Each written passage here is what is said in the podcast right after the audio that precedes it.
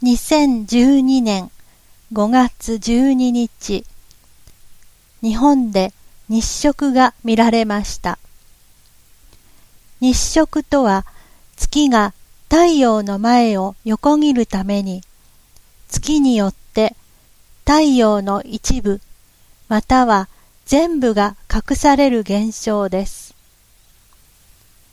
太陽が月によって全部隠される時には皆既日食と呼ばれます。また太陽の方が月より大きく見えるために月の周りから太陽がはみ出して見える時には金環日食と呼ばれます。今回は日本の一部の地域でこの金環日食が見られました。この日の天気は曇りでしたが、雲を通して太陽が光の輪になる様子がはっきりと見えました。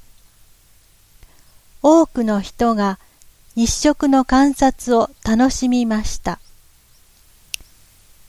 テレビでは太陽が欠けていく様子が況中継されました。